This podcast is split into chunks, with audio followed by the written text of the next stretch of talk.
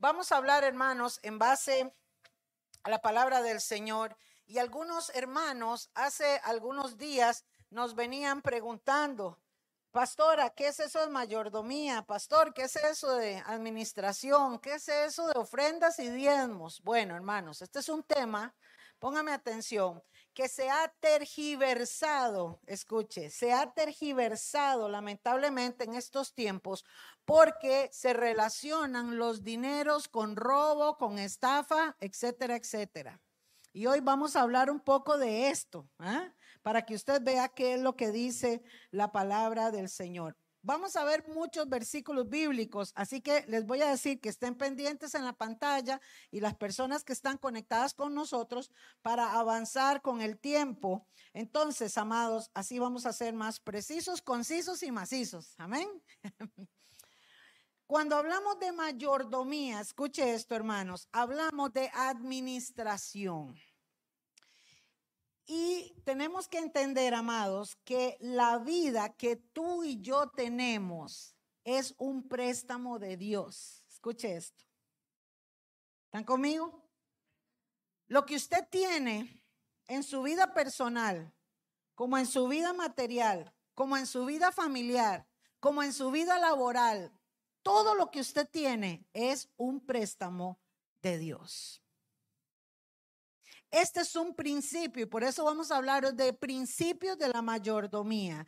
Este es un principio, hermanos, que tenemos que entender y lo vamos a ver a la luz de la palabra en el Salmo 24. Vea lo que dice el Salmo 24.1. Pueden verlo conmigo en la pantalla. Dice, del Señor, escuche esto, es la tierra. ¿Dónde vive usted? En la tierra y todo lo que en ella hay. ¿De quién es? ¿A quién le pertenece? Al Señor. ¿Se da cuenta? El mundo le pertenece al Señor. ¿Y qué más? Y los que en él habitan. Entonces, tenemos que entender como principio bíblico, amados, que todo lo que nosotros tenemos es prestado, es de Él. Por eso, hermanos, cuando cuando el Señor se llevó a Natanael y yo estaba en mi habitación orando ese día, yo recuerdo que yo le dije, Señor, gracias por la vida de Natanael y por el tiempo que me lo prestaste. ¿Están conmigo? Todo le pertenece al Señor. Y también, amados, lo que usted va adquiriendo en el camino de la vida le pertenece a Dios, proviene de Dios. Esto es muy importante que usted y yo lo entendamos.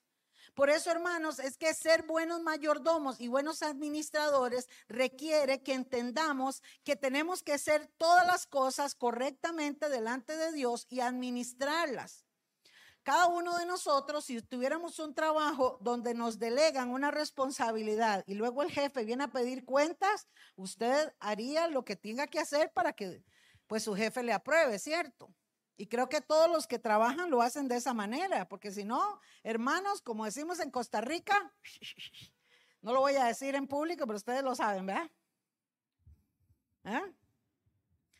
Nos despiden.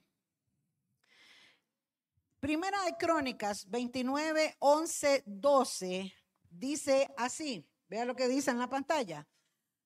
Tuya es, oh Señor, la grandeza. Vamos a agregarle a lo que acabamos de leer, que el Señor es el dueño de la tierra, del mundo y de nosotros, y ahora le vamos a agregar más que le pertenece a Dios. Escuche esto, iglesia, y por eso es que nosotros nos pueden llamar locos porque decimos, amén, aleluya, gloria a Dios. ¿Sabe qué significa ese gloria a Dios? ¿Ah? Que la grandeza y el poder y la gloria la victoria y la majestad le pertenecen a Dios. Escuche, en verdad, estoy leyendo Primera Crónica 29, 11, 12. En verdad, todo lo que hay en los cielos, no está diciendo el cielo. ¿Qué está diciendo?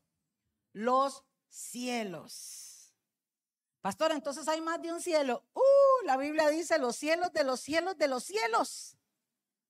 Para que usted se dé cuenta lo chiquitito que somos nosotros, que somos los habitantes de esta tierra, y esta tierra es un planetita chiquitito en el sistema solar donde estamos, y el sistema solar es un, es un lugar chiquitito a la par de la galaxia o en la galaxia en la que estamos, y la galaxia de nosotros es chiquitita a la par de los miles y miles de galaxias que que se ven en el cielo, en el primer cielo. Después de ahí no me pregunten porque me fundo.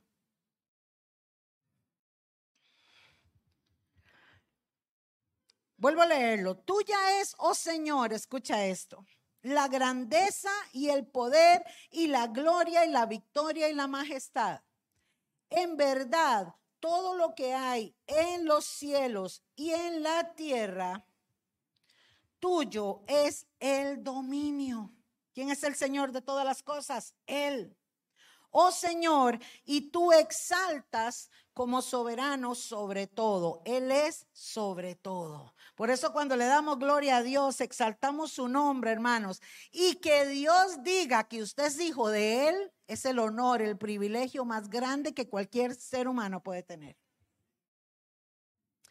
Pero necesitamos entender eso, dice el verso 12. De ti proceden, escuche, la riqueza y cuando habla de riqueza, no habla solamente de las bendiciones económicas, habla de todo lo que viene de parte de Dios. Dios te da salud, Dios te da amor, Dios te da familia, Dios te da bendición, Dios te da trabajo. ¿Está conmigo? La riqueza que viene de parte de Dios es todas las cosas buenas que te acompañan en la vida. Eso viene de parte de Dios. De ti proceden la riqueza y el honor. Tú reinas sobre todo. Él es el rey de reyes, el señor de señores. Y en tu mano, en la mano de Dios, están el poder y la fortaleza. Y en tu mano está, escuche, engrandecer y fortalecer a todos. Cuando Dios da bendiciones y da riquezas económicas o materiales, Dios la da, hermanos, con, a ver, como lo dice la palabra, con alegría. Escuche esto. La bendición de Jehová es la que enriquece y no añade tristeza con ella. Cuando tú eres bendecido por Dios, cuando tú recibes esta bendición de Dios eh, a nivel espiritual y se manifiesta a nivel física, emocional o a nivel material, entonces, hermanos, dice la palabra que no viene tristeza con ella. Cuando el hombre se enriquece por sí mismo, ese enriquecimiento siempre va a traer angustia y dolor. ¿Están conmigo? Pero cuando nosotros recibimos la bendición del Señor, y como dice Eclesiastés, Él al que quiere bendecir le da la facultad de disfrutar de esa bendición. Ahí, como dijo alguien por ahí, cambia la cosa. Entonces, amados, entendemos este principio que todo lo que tenemos es de Dios y por tanto debemos de ser buenos administradores ser buenos administradores, hermanos, en nuestro tiempo. ¿Cómo administra usted su tiempo? Empieza a sacar el paraguas porque empieza a llover piedras, chiquillos y chiquillas, pero... Vamos de nuevo. Dios es el dueño de todo y te ha dado en préstamo todo lo que tienes. Cuando nos presentemos delante del jefe, vamos a rendir cuentas y por eso es que hablamos de mayordomía. Porque, amados, este es el tiempo, iniciando este año, tenemos la bendición de poder corregir, ordenar nuestra vida en muchas cosas. ¿Están conmigo? ¿Cómo somos administradores en nuestro tiempo? ¿Cómo somos buenos administradores en nuestra salud física? Hello. ¿Ah? ¿Cómo somos buenos administradores en nuestra familia como padres, como esposos? ¿Cómo estamos trabajando nuestros roles correctos siendo buenos administradores. Este es un tema, hermanos, que podría darnos aquí no sé cuánto tiempo. Yo solamente lo voy a tocar por encima porque hoy voy a tocar uno nada más. ¿Cómo podemos ser buenos administradores en nuestros trabajos? Con nuestro tiempo, con nuestra familia, en nuestra vida espiritual. ¿Y cómo podemos ser buenos administradores en todas las cosas? Yo le voy a leer aquí rápidamente algo que puse. ¿Usted quiere ser buen administrador en su tiempo? Saque tiempo para buscar a Dios. Lo demás se va a acomodar, yo se lo aseguro. Hoy orábamos a las 3 de la mañana de una semana terrible. Yo ayer estaba fatigadísima porque tengo varios días de no dormir bien y sin embargo hoy pude levantarme con una energía y una fortaleza impresionante porque hay poder en la oración. Pero alguien tiene que pagar el precio y nadie lo va a pagar por mí. Soy yo la que tengo que levantarme y orar, no esperar a que oren por mí. Hello. Usted quiere ser un buen administrador en su salud, aliméntese bien, haga ejercicio. ¿Sabe usted, hermanos? Ya me di cuenta que no tiene que ver si eres gordito o flaquito para tener una buena salud. Lo que necesitamos es adquirir buenos hábitos y aprender a ser buenos mayordomos en la salud, en nuestra parte física. ¿Por qué? Porque su cuerpo es templo del Espíritu Santo y porque el Señor también le va a pedir cuentas. Y cuando uno, hermano, y se lo digo porque yo pasé por ahí y todavía trabajo en eso. Cuando uno se alimenta solo de cochinadas y tiene todo tarde o temprano, el cuerpo se va a enfermar. Y cuando uno viene al Señor terriblemente enfermo, el Señor le va a decir, pero ¿por qué no te cuidas? Ahora, hermanos, nosotros no, no vivimos esto. Voy a hacer una pausa aquí. Nosotros no vivimos como los judíos, porque realmente los judíos son sumamente drásticos con lo que comen. Son sumamente bíblicos. Por eso es que el cerdo ni lo vuelven a ver. Es prohibido, porque la carne de cerdo es la carne más dañina para la salud. Que me lo diga Marcelita, que es doctora en ese campo, ¿ah? y, que puede ver los sueros, dice Marcelita, ah, Marcelita, hay un suero que sale de, de ciertos cuerpos que es que como leche, ¿verdad? Del colesterol tan grande y lamentablemente tiene que ver con esa comida. Pero en Costa Rica celebramos las fiestas de todas las cosas y los goles de la liga comiendo chicharrones. Ya se dieron cuenta que la pastora es liguista pero el pastor es morado, ¿ah? Así que él celebrará su forma, yo la mía. Arriba la liga. ¿eh? primo? Queremos ser buenos administradores en la familia, hermanos. Tenemos que, como padres en nuestro matrimonio también, ser buenos administradores con nuestro tiempo. Papás, sus hijos no necesitan cantidad de tiempo, necesitan calidad de tiempo. Esposos y esposas, no nos salgamos de nuestros roles. Pidámosle a Dios sabiduría, esposas, esposos, para ser buenos administradores en nuestros bienes, en nuestra casa, en nuestros gastos, en todo lo que tenemos. ¿Cómo podemos ser buenos administradores en nuestro trabajo? Siendo buenos y respetuosos, tanto jefes con empleados como empleados con jefes. Así lo dice la palabra. Cuando usted practica la justicia, hermano, escuche esto, cuando usted practica la justicia, usted está haciendo lo que la palabra de Dios dice y eso va a traer bendición sobre tu vida.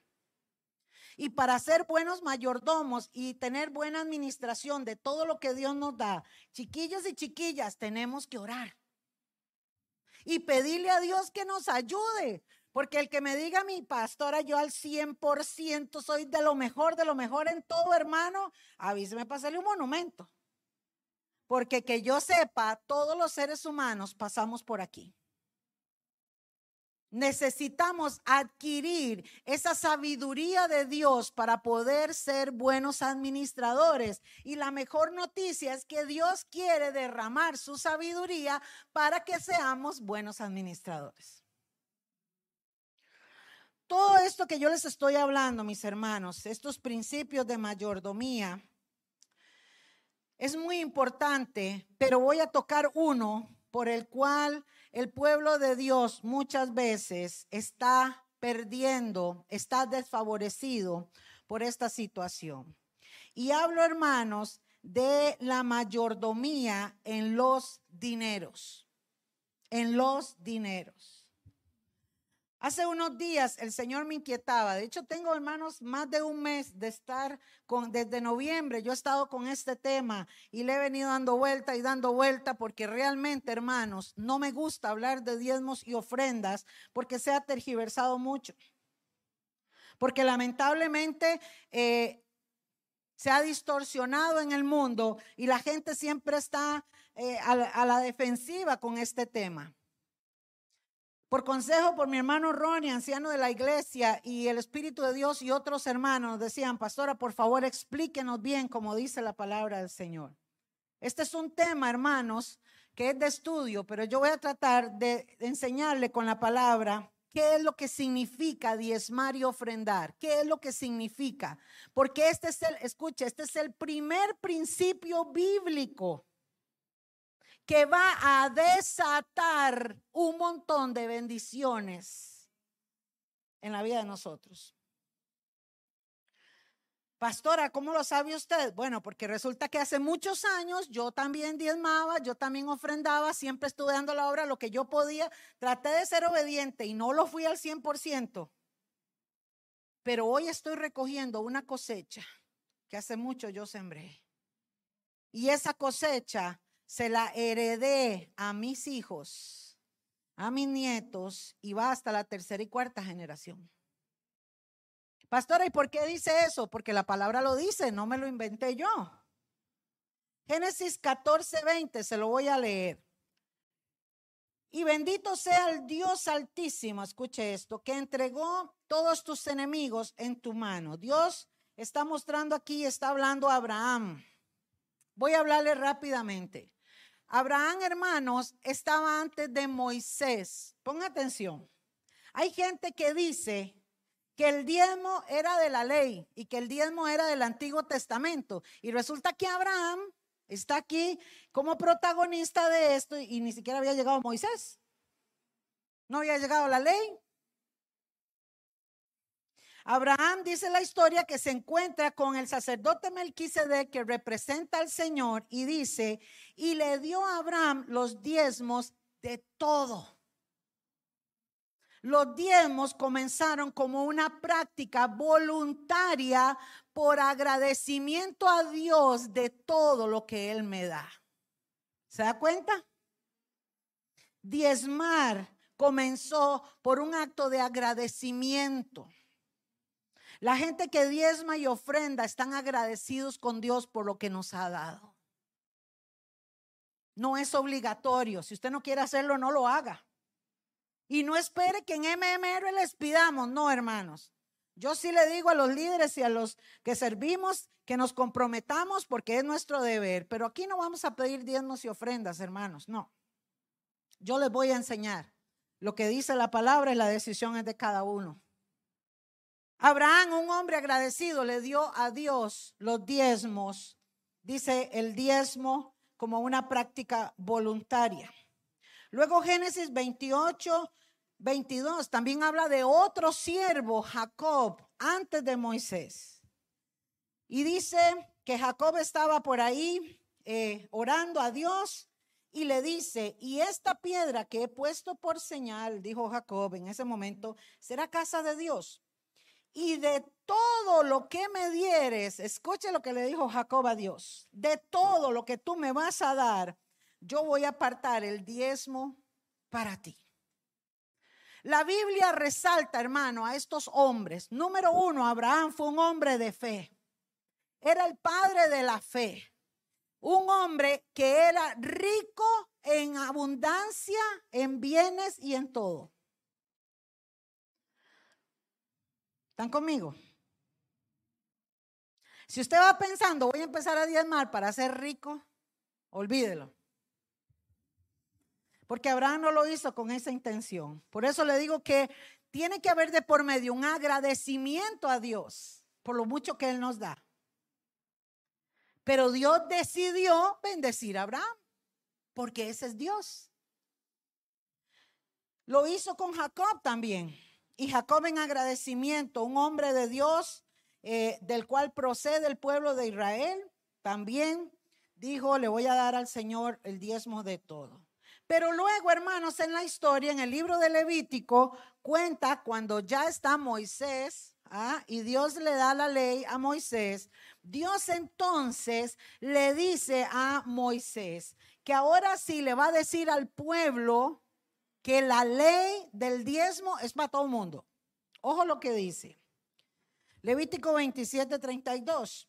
Y todo el diezmo de vacas, de ovejas, porque en ese tiempo no habían bancos, no habían tarjetas, no había crédito, ¿verdad? Como ahora.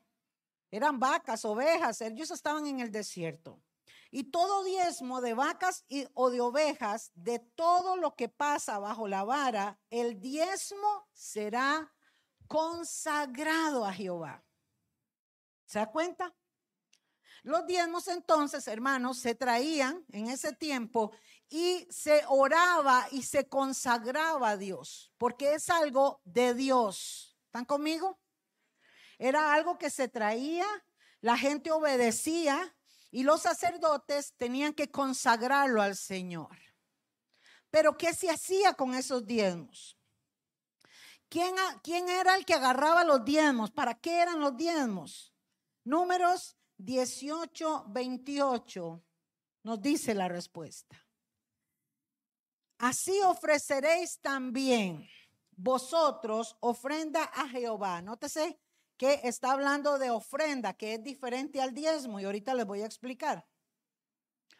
No ofreceréis también, así, perdón, ofreceréis también vosotros ofrenda a Jehová de todos vuestros diezmos que recibáis de los hijos de Israel y daréis de ellos la ofrenda de Jehová al sacerdote Aarón. Cuando la gente dice es que los pastores se roban el diezmo, están equivocados, porque los que decidían sobre los diezmos eran los sacerdotes. Así lo estableció la palabra. Lo que sí está mal, hermanos, es que estos pastores ladrones, evangelistas y todos estos apóstatas venden el evangelio por dinero. Ese es el problema. ¿Se da cuenta? Venden el evangelio. Entonces llegan y dicen, si usted ofrenda, yo oro por usted para que se desaten todas las bendiciones. Si usted ofrenda y usted no, siempre nosotros, yo voy a hacer esto para que pase esto. Eso no es así, hermanos para que usted no se deje engañar, eso no es así. Eso es apostasía. El Evangelio de Cristo no se vende. De gracia recibimos y de gracia damos. Y esto no es de nosotros, esto es del Señor. Ahí está la diferencia. Pero los diezmos son traídos al altar y los sacerdotes en ese tiempo lo tenían que repartir. Y de hecho aquí dice, va a sacar una ofrenda de los diezmos y esto va a ser la bendición para el sacerdote. Y en otro pasaje dice que todos los del altar, todos los músicos y la gente que trabajaba en la iglesia, en el altar, que tenían que estar día y noche ahí, se les daba una parte a ellos porque ellos estaban dedicados al templo. Por eso, hermanos, es que los que estamos en, la iglesia, la gente que trabaja a tiempo completo a la iglesia, se le da un salario. Porque dice la palabra que el obrero es digno de su salario. Porque hermanos, si Gun y yo tuviéramos millones y plata, uy, como hay pastores, hay pastores que dicen, a mí que no me den nada a la iglesia, no necesito. Gloria a Dios, ¿verdad? Pero la mayoría de pastores, hermanos, vivimos de lo que nos dan un salario. Vamos a ponerlo en ese término, aunque Gun y yo no vivimos de eso porque yo vivo de la mano de Dios la gloria para Cristo. Pero es importante esto para que usted lo pueda entender. Entonces, hermanos, podemos ver que los diezmos y ofrendas eran traídos para repartirlos y poder así que caminara la obra. De hecho, hermanos, cuando usted lee, em, cuando habla la palabra del nacimiento de Jesús en Belén, recuerda que dice que habían unos pastores que estaban ahí, que de pronto se revelaron unos ángeles, ¿verdad? Que le anunciaron la venida de Cristo. Esos pastores, hermanos, eran pastores del templo y estaban guardando las ovejas, porque la gente traía ovejas, y usted lo ha visto en las películas, ¿verdad? Que traían ovejas y un montón de animales y de todo como diezmo para el templo. Eso es lo que hacían. Entonces ellos mataban algún animal, repartían las carnes, eh, ponían en venta los, los animales para recoger fondos, etcétera, etcétera. Cada lugar lo administra como quiera o como lo quieran hacer. Nosotros tenemos una forma diferente. Nosotros tenemos un consejo administrativo, los diezmos y las ofrendas que se recogen se guardan, al mes oramos, le pedimos a Dios que lo multiplique, hay un presupuesto y entonces se sacan los dineros para poder pagar este lugar, eh, la ofrenda que nos dan el honorario al pastor y después para los gastos. Así es como lo trabajamos nosotros. No sé cómo lo harán otras iglesias. Probablemente hay pastor que agarra todo nosotros aquí no lo hacemos.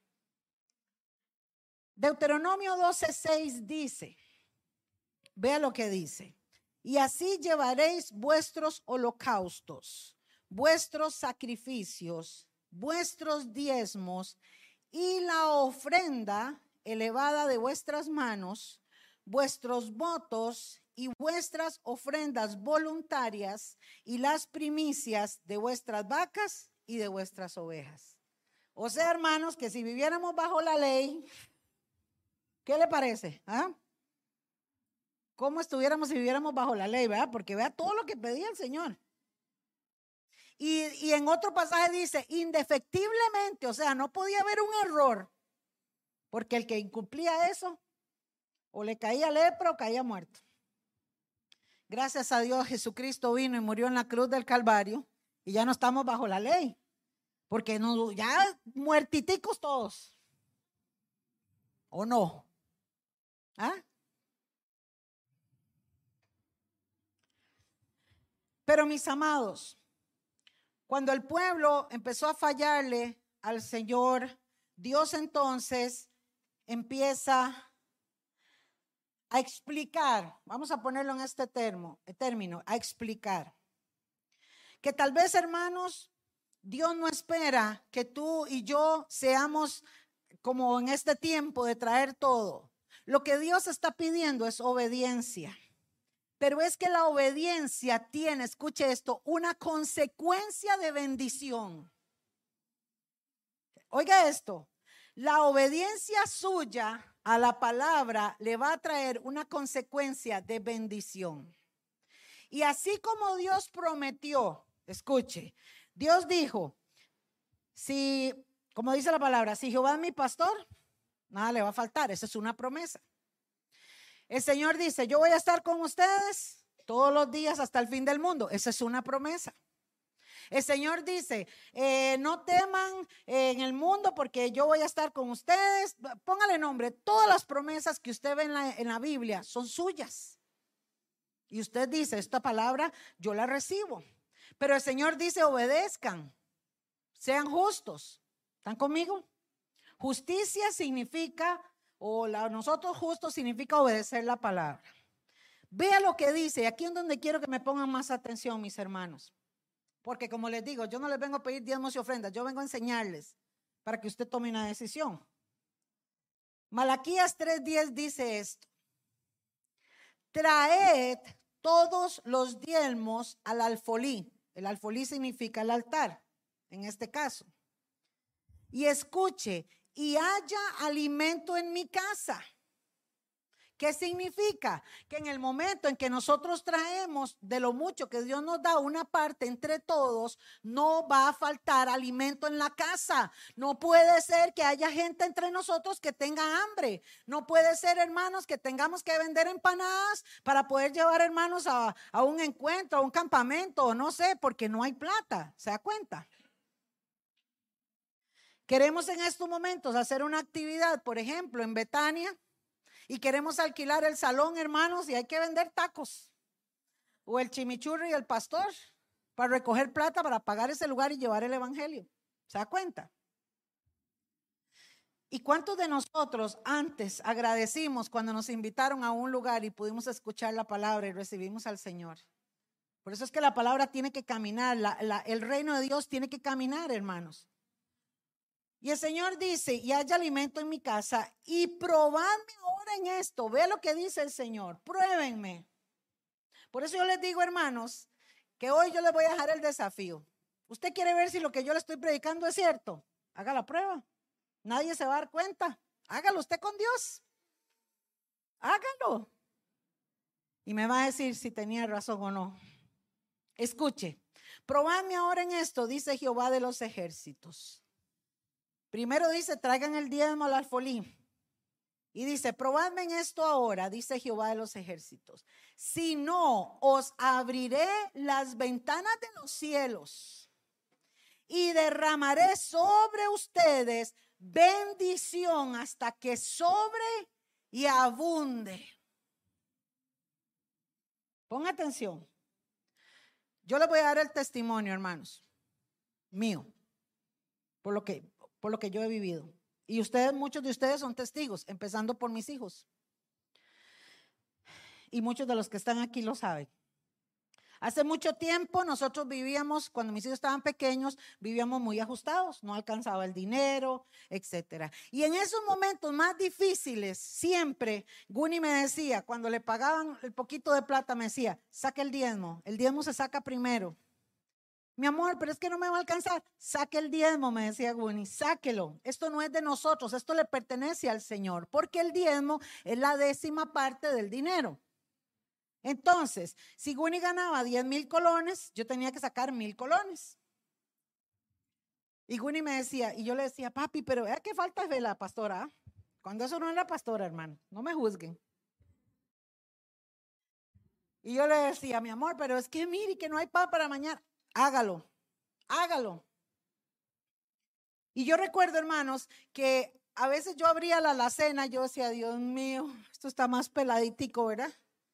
porque estos chiquitos comen mucho, no me alcanza. ¿Y, qué hago para mañana, Señor? A veces tenía un poquito de masa y frijoles, y entonces yo para que mis hijos comieran, hacía tortillas y majaba frijoles, y cuando llegaba me decía Gunito, mami, esto es lo que vamos a comer. Y Albita, que no se aguanta nada, me decía, tan pobres estamos.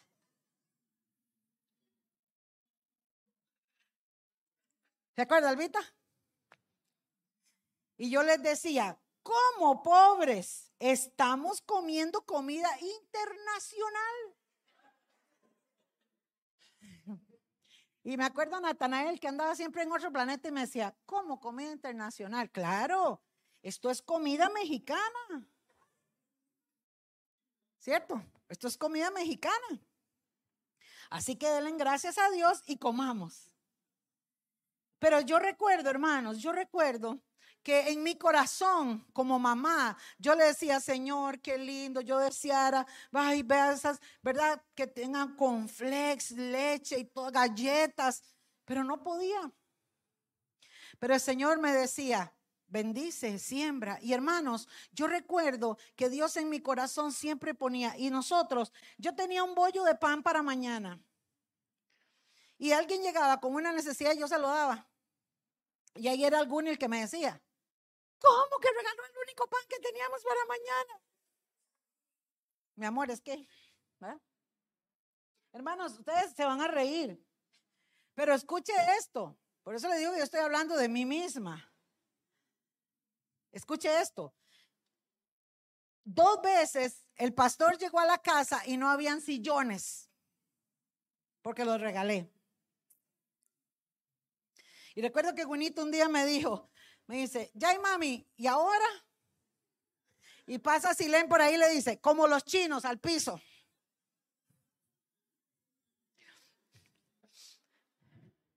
Y recuerdo bonito viendo el televisor como los chinos sentados en el piso, ¿bien? Ni modo. Y así le puedo decir consecutivamente que el Señor empezó a enseñarme a la luz de la palabra. Pero hay algo que yo entendí, amados, escuche esto. Vea lo que dice el verso 11 de Malaquías 3, 11 que estamos leyendo. Escuche. reprenderé. Y esto es algo que usted y yo tenemos que entender como iglesia. Usted y yo tenemos autoridad sobre todo escorpión, sobre toda serpiente, sobre el mundo de las tinieblas, pero hay un demonio que la iglesia no puede hacer nada. No nos toca a nosotros reprender, lo hace Dios por nosotros. ¿Y sabe cuándo lo hace? Cuando usted es obediente al Señor. Reprenderé también por vosotros al devorador. Yo sé que el Espíritu de Dios está hablando aquí a muchos. Ese demonio devorador viene a comerse nuestras bendiciones. Pero cuando usted le es fiel a Dios, cuando usted obedece y crea su palabra, se cumple en su vida lo que dice. No he visto justo, justo, justo, ni su simiente que mendigue pan. Esto dice la palabra, aleluya.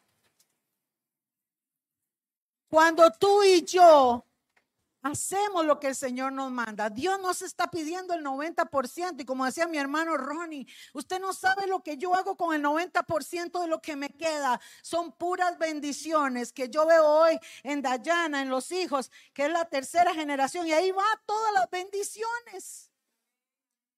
Yo quiero heredar bendición a mis hijos.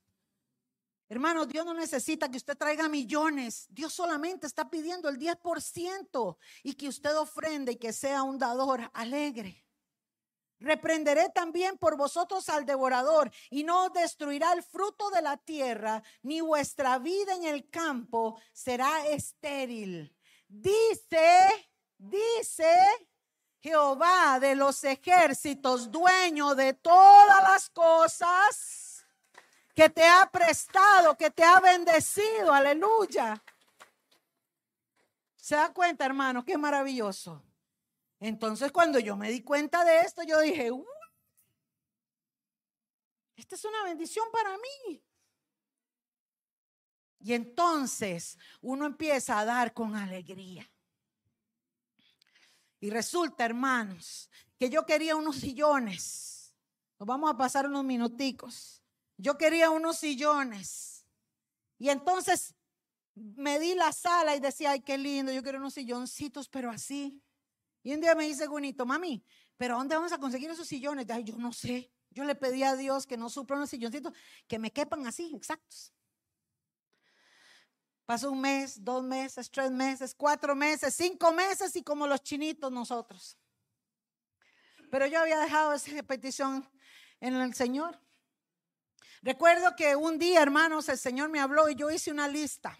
Y le dije, Señor, mira, yo necesito unas sandalias, necesito una sombrilla. Albita necesita esto, Gunito esto, Nati esto. Y, y me dice Guni, ponga un carro. Guni el pastor, ¿verdad? Nosotros nunca habíamos tenido un carro. Y yo decía, no tenemos ni para comer y está pidiendo un carro, pongo un carro. ¿Y sabe qué hizo el pastor? Fue y compró un llavero de carro. Y lo guardó y dijo, vamos a esperar en Dios. Si es su voluntad, porque tengo que sujetarme a la voluntad de Dios. Si es su voluntad, nos va a bendecir. Y si no, porque humanamente es imposible. No podíamos, mi esposo ganaba muy poco, hermanos. Éramos cinco bocas. Y mis hijos, ni diga cuánto comían, más Natanael. Escuche esto, hermanos. Y yo lo cuento para la gloria de Dios. Y ustedes son testigos de esto. Me llama el Señor a 10 días de ayuno. Me voy a la juela a 10 días de ayuno.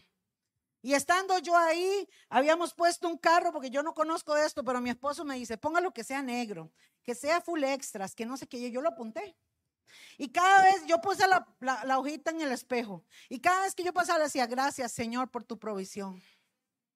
Pasaba la alacena y decía, Jehová es mi pastor. Y empecé a llenar de puros versículos bíblicos mi casa.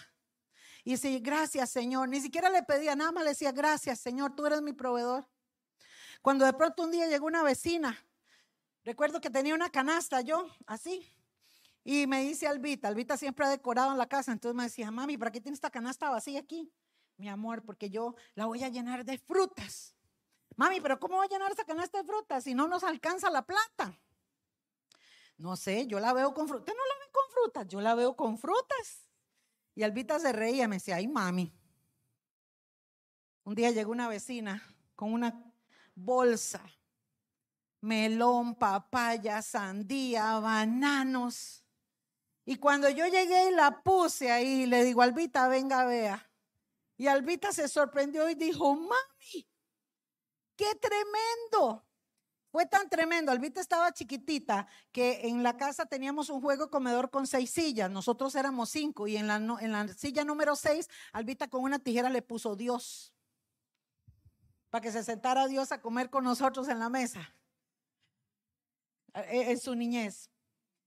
Y resulta, hermanos, que un día me llama Gunito y me dice, mami, me vine por aquí como a los no sé cuántos meses y me encontré unos muebles que yo creo que son como los que usted quiere.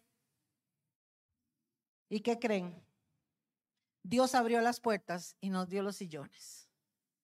Esos sillones duraron un tiempo en mi casa y otro día vi una necesidad y ¿saben qué hice? Los volví a regalar.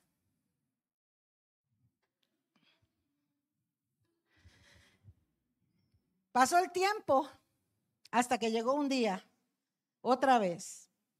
Y estábamos ahí, hermanos, y yo simplemente, y los chiquillos, mami, aguántese, vamos a esperar.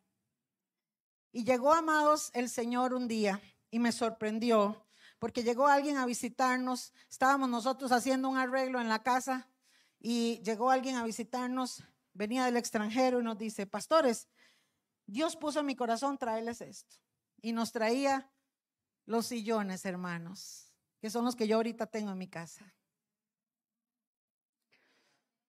Para la gloria de Dios. Esto no lo regalo a Yanita.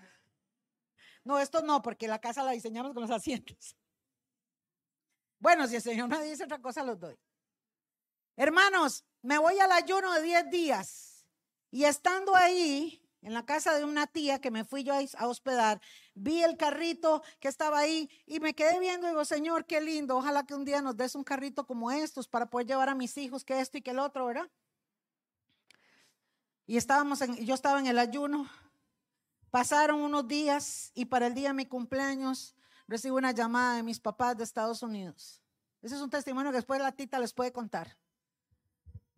Pero simple y sencillamente le llegó un dinero a mi papá, no sé qué negocio hizo, algo que no esperábamos, y mi papá me llamó y me dijo, vaya a la casa de su tía, que tengo, tenemos un regalo para usted. Y fue Dios, porque yo no tenía el dinero, simplemente apareció este dinero y el Señor puso en mi corazón esto. Y cuando yo llegué a la casa de mi tía, mi prima me dijo, este carro es suyo. Hermanos, ese fue el primer carro que Dios nos regaló. Pasaron cosas, cambiamos el carro, luego tuvimos una situación con uno de los carros, fuimos como estafados, pues vamos a ponerlo en ese término. Nos quedamos sin el carro, comenzamos a esperar y vino el Señor un día y usó a una persona también, eh, no es de esta congregación, y me dijo, yo no puedo dormir porque Dios me ha dicho que te dé esto. Lléguese al abogado de esto y el otro, tome, este carro es suyo. Son añadiduras, hermanos. Entiéndame, esto es añadidura. A mí no me hace ni más ni menos un carro. Lo que yo les estoy contando es que cuando usted obedece a la palabra, usted comienza a depender de Dios y resulta que todas las cosas comienzan a ser añadidas a su vida. Yo en carrera guardo mil colones aquí y me voy y se me olvidan. Y he llegado, hermanos, a abrir no me registro en la cartera después, ¿verdad? Pero mis hijos son testigos. Se multiplicaron. Se multiplicaron. Mis hijos lo saben, son testigos de esto. Mami, ¿cómo usted puede vivir con 450 mil colones? Porque yo no vivo de la ofrenda del diezmo, yo vivo de la mano de Dios. Pero hermanos, hay que traer en obediencia lo que Dios nos manda. Porque Él dice que no destruirá el fruto y dice que abrirá las ventanas de los cielos hasta que sobre y abunde. Hermanos, y es tanta la abundancia que nosotros andamos regalando. Marielita trabaja con nosotros y lo sabe, ¿verdad? Marielita es una abundancia y una abundancia se multiplica. Yo compro medio kilo de papas y se me hacen un montón y ando viendo a ver a quién bendigo. Esta es la obra de Dios que quiere hacer con cada uno de nosotros.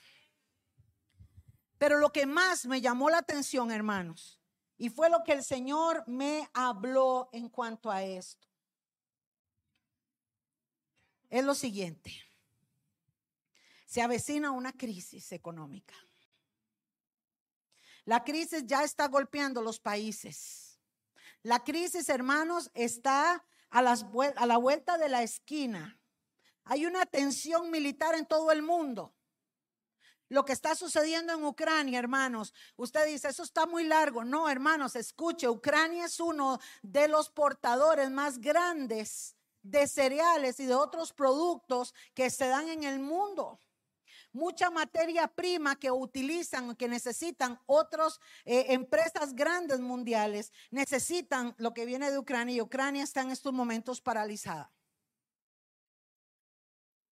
Apocalipsis capítulo 6 habla, y se lo voy a decir rápidamente porque ya no tengo tiempo. Dice que una, uno de los cuatro jinetes del Apocalipsis dice, hermanos, que tiene que ver con esto. Va a ser tan caro los alimentos, todo va a subir, va a ser todo caro, caro, caro, caro, que la gente va a ir oprimiéndose, oprimiéndose, oprimiéndose.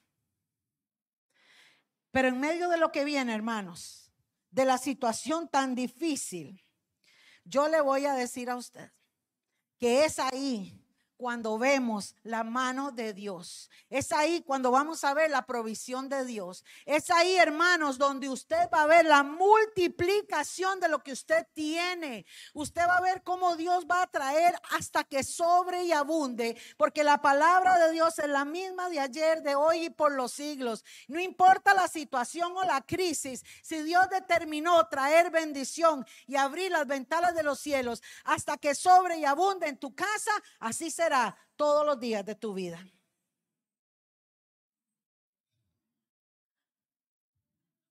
Honra al Señor con tus bienes y con las primicias de todos tus frutos.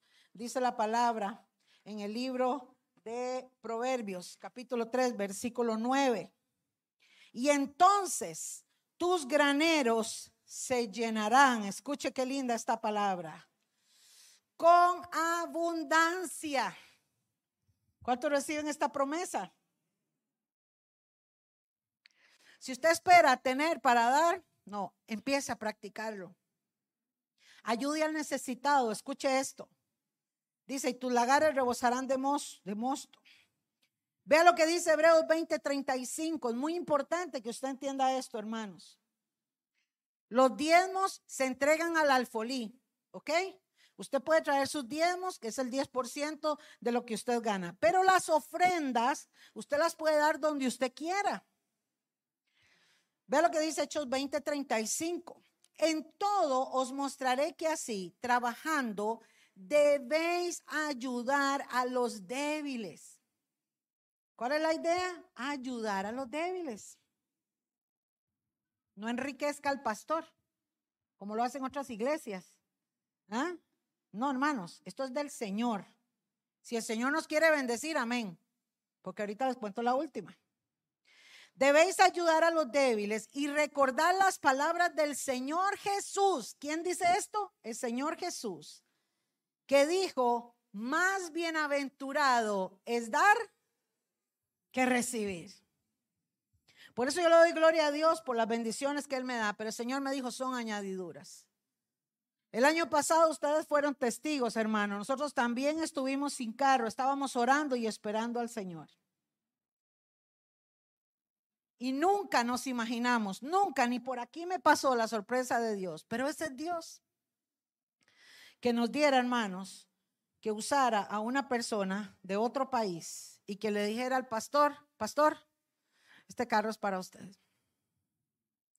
Hermanos, y para la gloria de Dios, escuche, tenemos un carro 2022 sacado de agencia que yo no me lo podía creer ningún y tampoco, porque esto no puede ser sostenido jamás por lo que nosotros tenemos, pero es una añadidura que Dios trae a los que son fieles.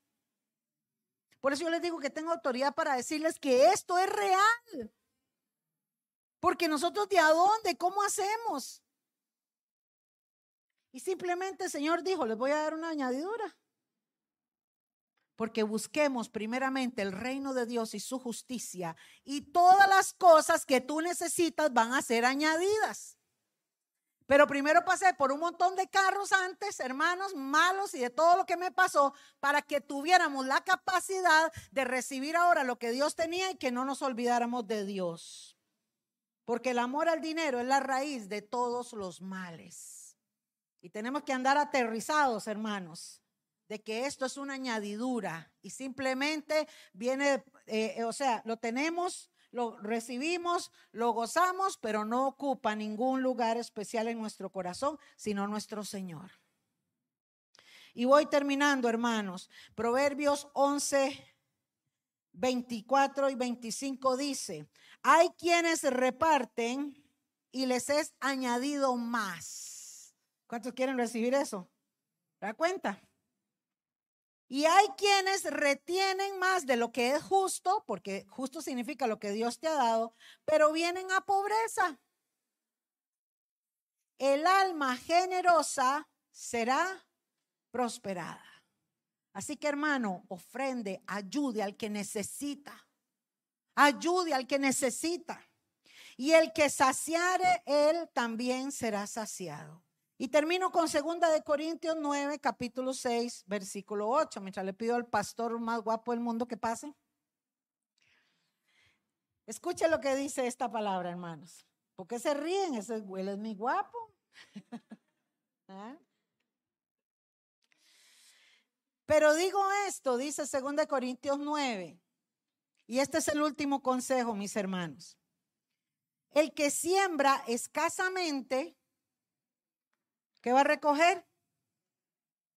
Mm, no crea que, ay, es que como son los pastores, Dios los bendice y por eso les dio ese carro y todo. No, hermanos. Esto no tiene que ver con categoría ni con gente. No, no, no. Esto es obediencia a la palabra. El que siembra escasamente, escasamente también segará. Y el que siembra abundantemente, abundantemente también segará. Que cada uno dé escuche esto, como propuso en su corazón. Cuando usted va a dar una ofrenda, de lo que usted siente hacer. ¿Mm? Dios no le está diciendo, hay gente que dice, es que cómo voy a dar mil colones, qué vergüenza. ¿Acaso que Dios se fija en eso? Dios se fija en su intención, en la intención de su corazón, no en la cantidad de dinero. ¿Sabe por qué? Porque un día en el templo, todos los grandes adinerados traían el montón de dinero para que todo el mundo veía, viera. Ah. Pero llegó una viejita que traía unas moneditas. Seguramente entró así. Y cuando las puso en el altar, el Señor Jesús a grande voz dijo, lo que esta mujer está haciendo es lo que vale para Dios. ¿Se da cuenta? A Dios no le interesa nuestro dinero, si Él es el dueño de todo. Y ya vimos que de Él proceden las riquezas y el hacernos grandes y la fortaleza. Él solamente pide que traigamos al Señor lo que le pertenece. Y termino diciendo en el verso 7, que cada uno dé como propuso en su corazón, no de mala gana ni por obligación. Así que hermano, si usted no quiere de más, no lo haga. Si no quiere ofrendar, no lo haga. Porque Dios ama al dador alegre. Por eso cuando traemos los diezmos y las ofrendas, hermanos, es una fiesta. Estamos agradecidos con Dios. Amén. Y Dios puede hacer que toda gracia abunde para vosotros, a fin de que teniendo siempre todo lo suficiente en todas las cosas, abundéis para toda buena obra. ¿Qué es lo que quiere Dios? Bendecirte para que tú puedas también sembrar y ayudar. Dios da semilla al que necesita. Paz no tengo para dar, pídele a Dios, Dios le va a dar semilla. Y yo quiero terminar diciendo esto, hermanos. De tantas lecciones que Dios me dio, mi amor, ¿puedes pasar? Disculpen que nos pasáramos hoy, pero gloria a Dios, ¿verdad? Ya vamos a terminar. Yo quiero terminar con esto, hermanos. Hace algunos años atrás, Dios me permitió visitar, y creo que esto lo he comentado, y lo voy a hacer con permiso. Espero con permiso. Marielita, ¿me da permiso? Yo siempre he abogado por Mariela porque tiene seis niños es una mujer que trabaja incansablemente y su esposo también. Y han vivido bastante ajustados por muchos años. Y nosotros siempre le ayudamos en todo lo que podamos. Y yo siempre le pido a Dios que toque corazones para que nos bendiga y les ayudemos, igual a otros hermanos. Pero yo he vivido muy cerca y sé la condición de ella. Pero hace algunos años, antes de yo conocerla a ella, recibí una lección de Dios. Y termino con esto. Yo fui a hacer, yo tenía un comedor de niños en mi casa hace algunos años y entonces yo me di la tarea de ir a visitar algunas familias de escasos recursos de la zona para ver si eran eh, candidatos para traer los niños al comedor. Y yo recuerdo que cuando fui a visitar a Mariela, vivía a la par de un río en unas latas con sus seis niños en una humedad, eh, no había piso, era una situación dificilísima. Y cuando yo llegué ahí, y mientras yo le hacía unas preguntas a Mariela, llegó uno de los niños y le dice, mami, ya me tengo que ir a la escuela. ¿Qué almuerzo? Y Mariela le dijo, ahí hay arroz y tomate, sírvase. Y yo recuerdo que yo viendo aquella situación, yo no la conocía, ¿verdad, Marielita? Yo no la conocía. Y cuando yo, hermanos, me despedí y me iba a ir, ella se volvió y me dijo, no se vaya, señora, permítame un momento. Y fue y sacó una bolsa de tomates y me la dio. Cuando ella me dio la bolsa de tomates, yo empecé a hacer cucharas, porque el Espíritu Santo me dijo, mira, ustedes dan de lo que les sobra, pero ella dio de lo que tenía. Y entendí que Dios mira la intención del corazón. Que nosotros la ropa que no sirve, las cosas que ya no ocupamos, las botamos, las regalamos porque ya no sirven. Pero cómo nos cuesta despojarnos de aquello que sí funciona para ayudar y bendecir a otros. Yo no necesitaba tal vez los tomates, pero recibí la lección de vida de que es mejor dar que recibir.